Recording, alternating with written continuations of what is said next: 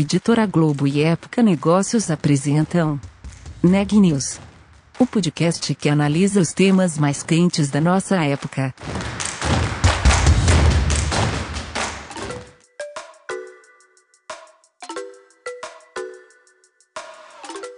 Olá, eu sou Ana Carolina Nunes, da Época Negócios, e você está ouvindo mais um Neg News, nossa série de podcasts sobre a pandemia do novo coronavírus. Hoje estou com o Renan Júlio, que conversou com a CEO da agência de publicidade Liu Lara, a Márcia Esteves, que contou sobre os impactos da pandemia no mercado publicitário. Olha, eu conversei com a Márcia Esteves, que é CEO da agência de publicidade Liu Lara TBWA, e na entrevista a gente falou sobre os impactos da pandemia nos seus negócios e sobre o futuro da propaganda e como esse momento delicado trouxe lições para os profissionais do setor. Vamos ouvir como foi a conversa? Bom, Márcio, eu vou começar a minha primeira pergunta para você, e essa eu tenho feito para bastante gente. Qual era o contexto da companhia em 2020, antes da pandemia? O que vocês esperavam? Quais eram os planos? Porque eles provavelmente mudaram é, por completo. E aí queria ter esse contexto de, de pré, para depois a gente entender o, o presente e olhar para o futuro depois. Eu acho que a gente entrou num, num ano, né? 2020 era a gente planejou e entrou num ano muito promissor, né? Uma expectativa de melhoria na economia, é, o mercado de comunicação com uma expectativa de crescimento importante, é, as marcas muito é, confiantes com esse ano que, que, que se iniciava é, com, uma, com, uma, uma expectativa de novo de retomada, não só econômica, é, mas também de, de consumo. E, e, e, foi bastante interessante, porque eu sempre digo assim, eu, eu acho que a gente teve, nós vivemos uma tempestade perfeita, porque a gente tinha, depois de muito tempo, uma expectativa de retomada econômica. Então, a gente foi pego naquela, naquele crescimento né, de, de expectativa versus, literalmente, uma, uma, uma situação completamente atípica, inesperada, e que nenhum de nós jamais tinha imaginado que pudesse passar. Quase vulnerável, Mas, né? É, exatamente, vulnerável e, e, e, desconhecida, né? Não era uma crise é, conhecida, não, é, não era uma crise é, esperada. Então, eu acho que a gente teve um, um, um efeito rebote muito, é, eu diria, importante, porque diferente de novo de anos anteriores em que a gente fala, não, não tinha uma expectativa tão grande de, de retomada econômica e no nosso mercado, é, esse ano a gente abriu uma expectativa muito alta e que em março a gente entendeu que tudo teria que ser revisto. Perfeito. E aí, então, entramos em março. Queria que você me falasse um pouquinho de como foi assimilar todas essas informações, como que foi se relacionar com as marcas e com as companhias nesse momento, porque o jeito de comunicar mudou, né, nessa nesse momento tão delicado. Como é que foi viver isso? Bom, eu acho que a gente teve uma, uma sorte, se é que eu posso chamar isso de sorte, porque nós somos uma multinacional e nós começamos a acompanhar desde dezembro o que estava acontecendo na, na China. Uhum. Né? E, esse, e isso fez com que a gente começasse a montar planos de contingência, que eu confesso que eram daqueles planos que eu fazia e falava, a gente nunca vai precisar usar isso, eu espero que a gente nunca precise utilizar. Então, janeiro, fevereiro, a gente eh, se preparou muito é, para uma possível saída do, do, do, escritório e que acreditando que não fosse acontecer, mas desde o dia 16 de março estamos é, com a operação 100% atuando de forma remota. É, como nós estávamos muito planejados, a gente conseguiu ter tempo para tirar as pessoas que a gente o nosso plano era muito claro transitar ideias e não transitar pessoas né? essa era a nossa grande estratégia e palavra de ordem então a gente fez isso com tempo, né? Antes da cidade, eh, de alguma forma, da cidade de São Paulo e de Brasília, nós temos escritório nas duas cidades, eh, de alguma forma fecharem. Eh, nós já estávamos em casa com as pessoas, com todos os equipamentos necessários, com cadeiras, com, com, tudo que era necessário para que elas pudessem trabalhar de forma remota, porém com, com, com mínimo de conforto ou com todo o conforto necessário.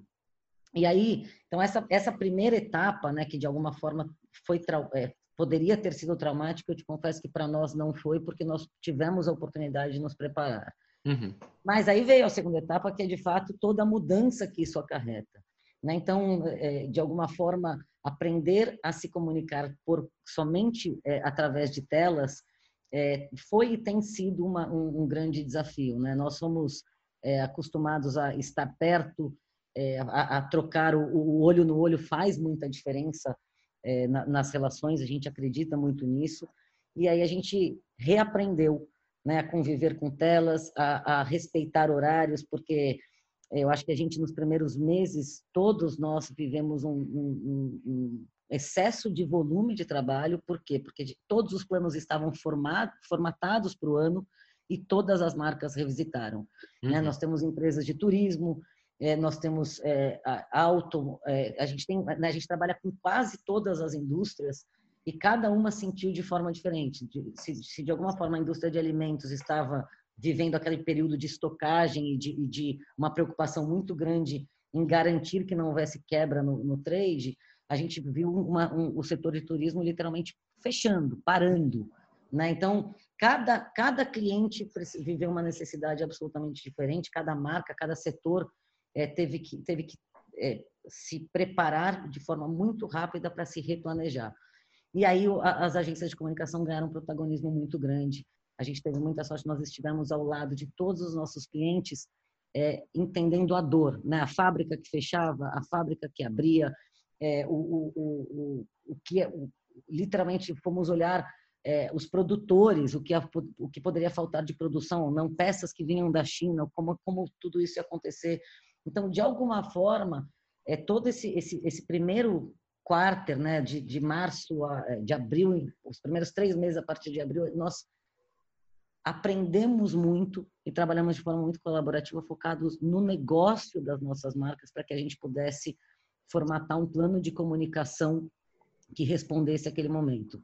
Obviamente, isso gerou um excesso de trabalho é, uma, e até um aprendizado de disciplina, porque, por incrível que pareça, a gente começou a ter, a ter que ter regras para mandar, por exemplo, um oi no WhatsApp. Porque o WhatsApp uhum. se, tornou, se tornou uma, um, um, um meio de comunicação rápido e efetivo, porém também é, muitas vezes é, todo mundo trocando informações em horários é, que não eram devidos. Né? Uhum. Então, eu acho que a gente é, aprendeu muito nos primeiros meses, é, por, em dois olhares. Né? O primeiro é a nossa capacidade de reagir muito rápido e reprogramar é, tudo do zero, e isso foi muito positivo, mostrou que nós conseguimos atuar de forma colaborativa mesmo à distância, isso acaba aproximando as relações. É, e, por outro lado, uma disciplina é, de horário de aprender que não é porque estamos em casa que podemos trabalhar é, além do horário necessário. Né? A gente entrou numa, numa preocupação que é a que estamos nesse momento.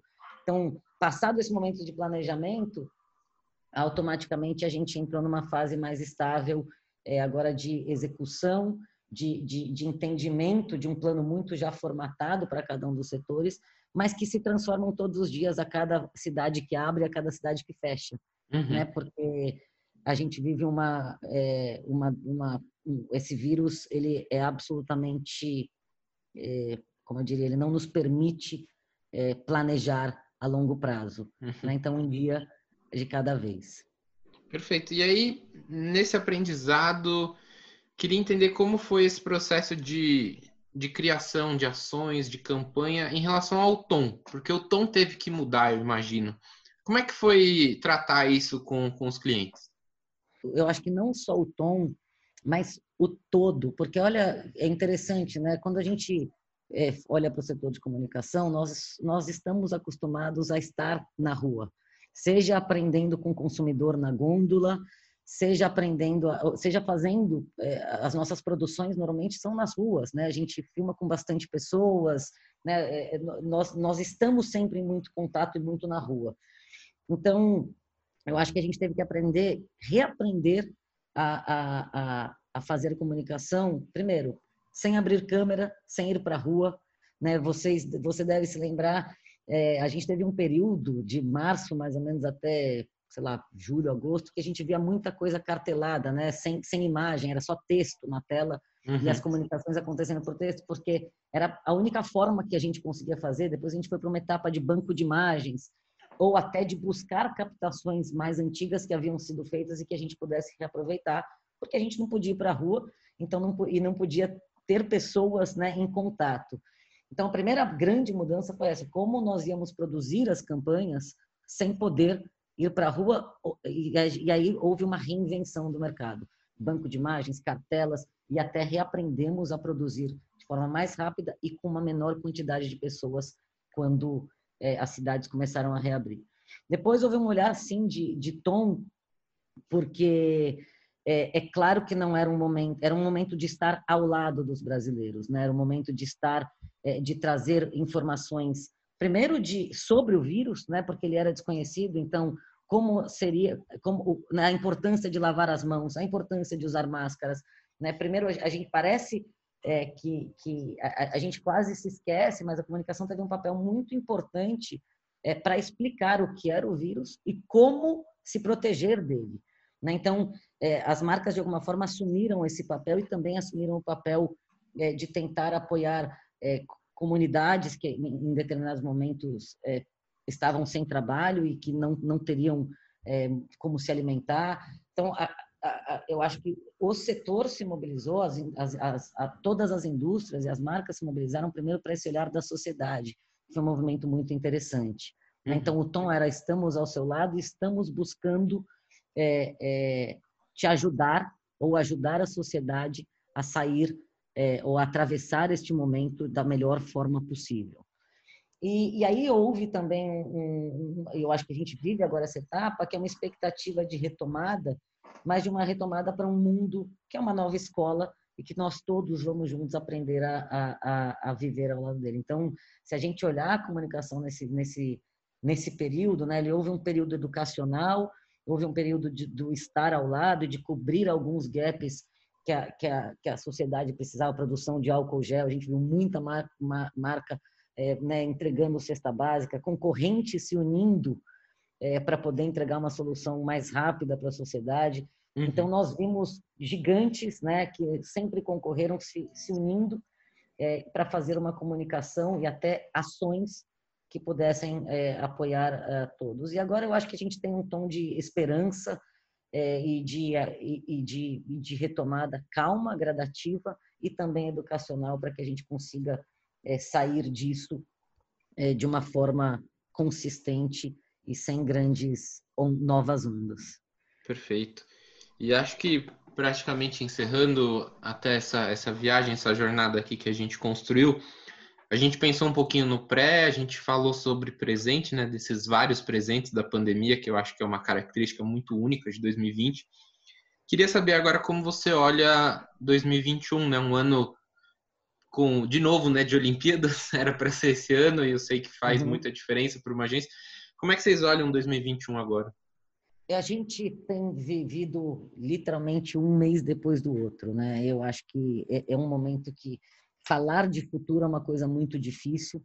O que nós temos, é, de fato, é, é, o olhar e, e no planejamento, assim, a gente acredita muito que a humanidade sempre caminhou para frente, né? Se a gente olhar para a história, ela mostra que, com o passar do tempo, com todas as lutas e dores, a gente, é, a gente como sociedade, é, sempre evoluiu e vai continuar evoluindo. A gente está vivendo um momento de transição, ele é muito dolorido, ele é muito desgastante, mas a gente de fato acredita que e espera que a nossa sociedade saia melhor e mais forte dessa crise do que quando ela entrou apesar de todas as, as dores e a perda desse momento tão triste que a gente vive. É, Para a gente, como, como comunicador, eu acho que tem uma oportunidade muito importante, porque é, nunca, e, fazia muito tempo, não diria nunca, mas há muito tempo a comunicação é, foi tão importante e relevante é, neste momento da sociedade. Porque cabe a nós entendermos o negócio, entendermos a sociedade, para que a gente possa orientar é, as marcas a fazerem as ações necessárias e comunicando o que foi feito à população.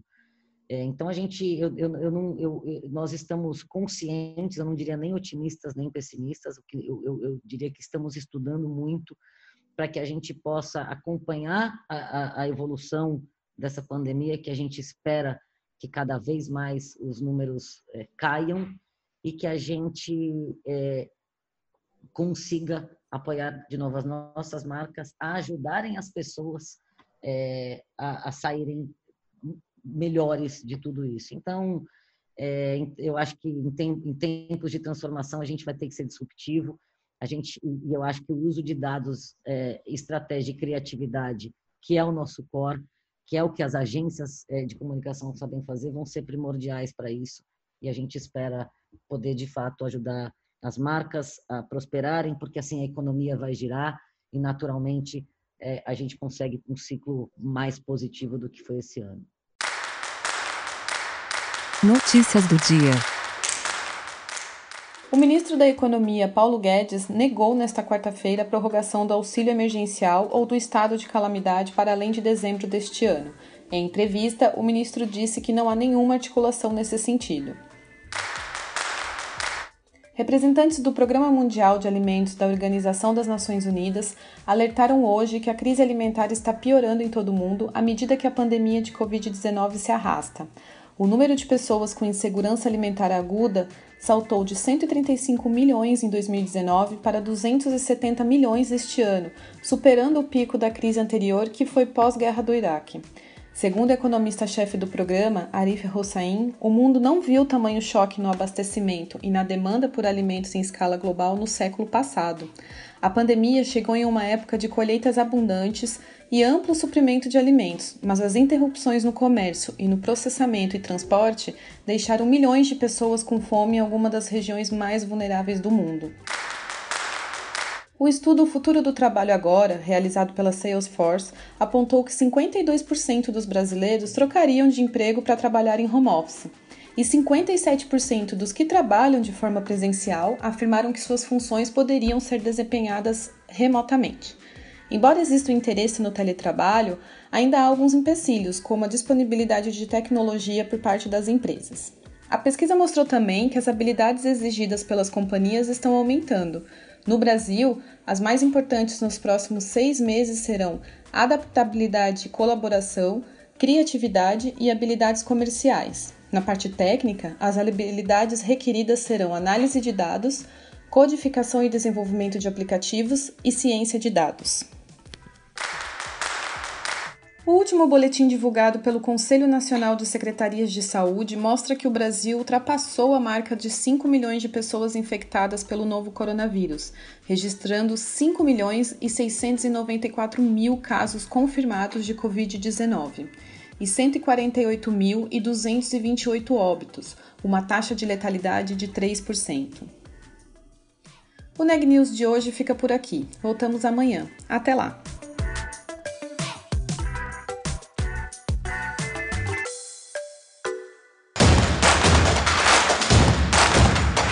Esse podcast é um oferecimento de Época Negócios.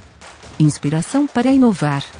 Não deixe de conferir nossos outros podcasts. Presidente Entrevista Presidente. The Office. E os negócios da nossa época. Ouça, acompanhe, compartilhe. Vamos fazer deste podcast o nosso ponto de encontro.